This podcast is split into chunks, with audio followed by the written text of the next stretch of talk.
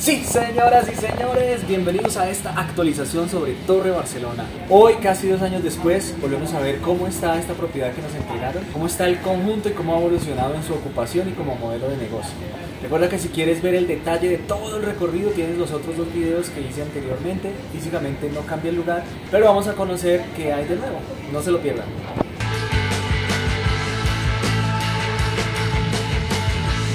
Debo confesar que como propietario de una unidad habitacional del edificio me siento algo inclinado a hablar siempre bien de él. Pero es que realmente está muy bien hecho y muy bien ubicado en el centro administrativo, educativo y financiero de Bogotá, muy cerca de Transmilenio. La alcaldía, diferentes oficinas de gobierno, universidades, el centro financiero y por supuesto el lugar insignia de Bogotá, el Cerro Monserrate. El edificio se llama Torre Barcelona y combina locales en el primer piso, apartamentos privados en los pisos más altos y el co-living en el cual compramos una unidad habitacional que se arrienda en corta y larga estancia. Para este complejo de co-living hay múltiples zonas comunes tales como restaurante, piscina, terrazas, salas de juego, mini sala de cine, salones para trabajo colaborativo con wifi y servicio de limpieza y lavandería. Y por supuesto que hay parqueaderos, muchos. Para mí el co-living es como vivir en un apartamento que está dentro de un hotel.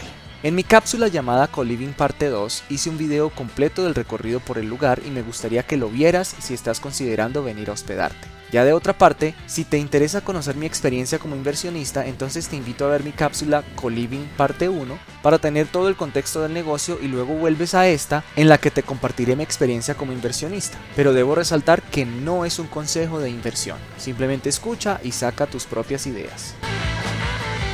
Muy bien, a casi dos años de recibir esta inversión, creo que era pertinente venir a revisar qué hay de nuevo y también darles a conocer qué ha pasado con esta inversión desde el punto de vista de comprador pues los primeros dos años en los que recibimos esta inversión coincidió con la pandemia. Entonces como inversionista ciertamente no hubo un retorno de inversión en ese periodo como se esperaba. Pero lo bueno y muy positivo es que tampoco tuvimos que asumir pérdidas. Es decir, este lugar fue autosostenible incluso teniendo una ocupación de apenas el 20%. Para mayo de 2022 ya hay una ocupación cercana al 80% y ahora sí empezamos a recibir un valor más cercano a lo que daría un inmueble de valor semejante, aunque aún sin la ocupación completa todavía hay camino por recorrer. Nosotros compramos un inmueble acá para que fuera operado por The Spot por un valor cercano a los 156 millones de pesos. Y hoy ya tiene una valorización de más del 20%, de manera que la constructora, las pocas unidades que aún quedan, las vende por más de 186 millones de pesos. Me parece que es una inversión estable que pues si bien no ha sido realmente rentable durante estos dos primeros años, por lo menos ha tenido ese punto de equilibrio en la medida que ha generado lo suficiente para no generarnos costos a nosotros como dueños, es decir, no hemos tenido que pagar ni administración ni servicios. Y lo poco que ha generado ha servido para pagar su propio impuesto predial. Lo que nos queda de ganancia hasta ahora ha sido la valorización del inmueble, cerca de un 20%, tal vez un poco más, pero de aquí en adelante, sin tantas limitaciones de pandemia, es más probable que empecemos a recibir esos rendimientos mensuales que se asemejan a una inversión similar de finca raíz. Es decir, comprar un apartamento de 186 millones de pesos puede que se esté arrendando de 700 mil a un millón de pesos. Y un valor cercano se espera recibir con la ocupación completa del edificio. Valor que cambiará según el área de cada aparta estudio. Esperemos que la administración de The Spot haga un buen trabajo operativo y financiero para que cumplan con esa promesa. Con la gran ventaja que no tenemos que lidiar con las tareas propias de un arrendador. Es decir, Simplemente esperamos los resultados, vamos a las eh, asambleas que nos hacen de copropietarios donde nos cuentan los estados financieros del lugar, votamos por las cosas que queramos mejorar y adelante.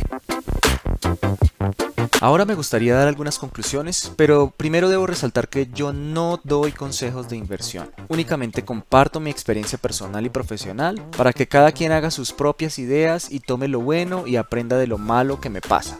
Mi primera conclusión es que este ha sido un proyecto resiliente. La combinación de la oferta habitacional de corta y larga estancia con la ubicación estratégica en el centro que se está renovando en Bogotá, muy cerca del centro administrativo y financiero de la ciudad, donde además hay varias universidades y algunas de reconocimiento internacional, hace que el inmueble sea apetecible para llegar a él. De manera que aún en pandemia no generó pérdidas. Mi segunda conclusión es que me parece un modelo de negocio que reparte el riesgo de una manera casi como una participación fiduciaria, aunque aquí sí se tiene una escritura pública de un inmueble. Luego, revisando el riesgo que asume cada parte, en primer lugar tenemos al constructor, que libera gran parte del riesgo porque vende inmuebles y transfiere el riesgo a cada comprador. Por lo tanto, el constructor asume el riesgo sobre las unidades que no venda. Por otra parte, tenemos al comprador que posee un inmueble pero no lo puede ocupar porque lo entrega directamente a un administrador.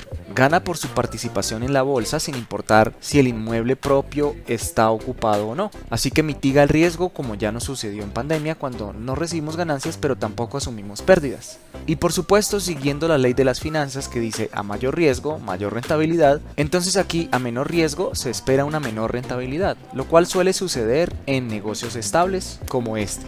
Y en tercer lugar encontramos al operador, quien administra el inmueble cobrando su servicio de manera que nunca va a tener pérdidas, pero sí cobra un porcentaje fijo sobre las ventas, adicional a la administración que ejerce. Evidentemente es la parte que menos riesgo asume y por eso yo espero que así como hicieron un buen trabajo en pandemia, entonces ahora nos hagan ganar lo que se espera de arrendar un inmueble para vivienda, o sea, entre el 6 y 9% efectivo anual.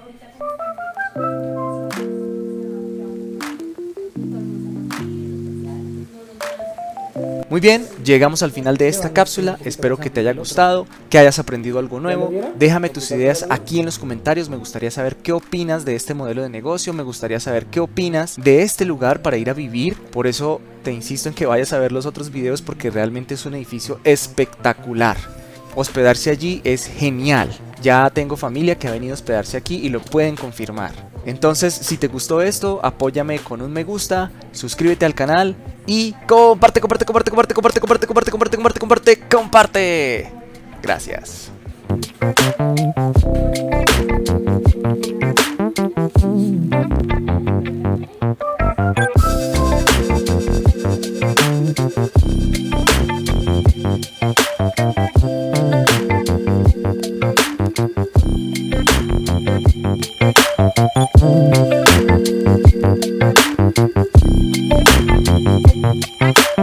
You.